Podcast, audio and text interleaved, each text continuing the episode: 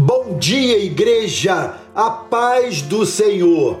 Amados, a nossa mensagem de hoje chega até você com o seguinte tema: o grande dia.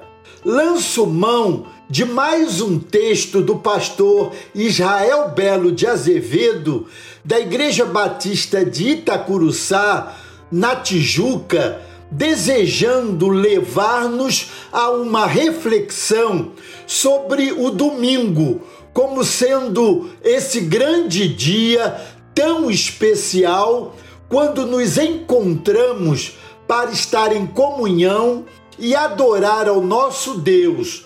Portanto, nenhum de nós deve negligenciar essa rica oportunidade que o Senhor nos dá de nos dirigir à casa de Deus, a fim de que vivamos a alegria desse encontro.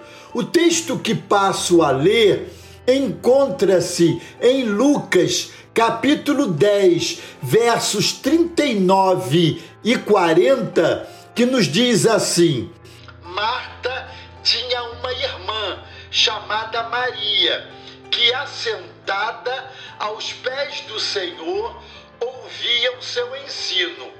Marta agitava-se de um lado para outro, ocupada em muitos serviços. Domingo é um dia para o encontro.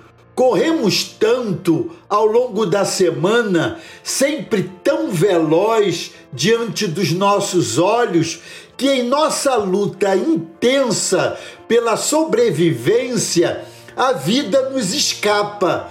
Nossa agenda é nossa empregada, mas por vezes ela nos controla e solapa a nossa dignidade. Corremos tanto no frenesi das horas que não temos tempo sequer para o que deve estar no centro. Tudo se torna urgente. Até o que pode esperar, fazemos. Então, o domingo chega e, como se fosse um dia qualquer, nós não o saboreamos e o perdemos. Vira tudo uma correria sem trégua, como se estivéssemos num confronto mortal. Domingo é para fazer o que devemos. Devemos parar, pausar, cantar, meditar e sem pressa nos encontrar. Domingo é dia de nos assentarmos diante do Deus eterno.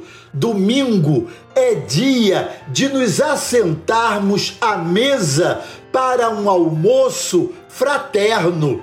Domingo é dia de olharmos para dentro de nós mesmos, de modo que vejamos as nossas trevas e queiramos expulsá-las com a lente do Espírito Santo, reveladas pela divina palavra do Senhor. Domingo é dia para nos abrigarmos gostosamente à sombra abaziguadora da cruz. Será que não conseguimos parar e escutar?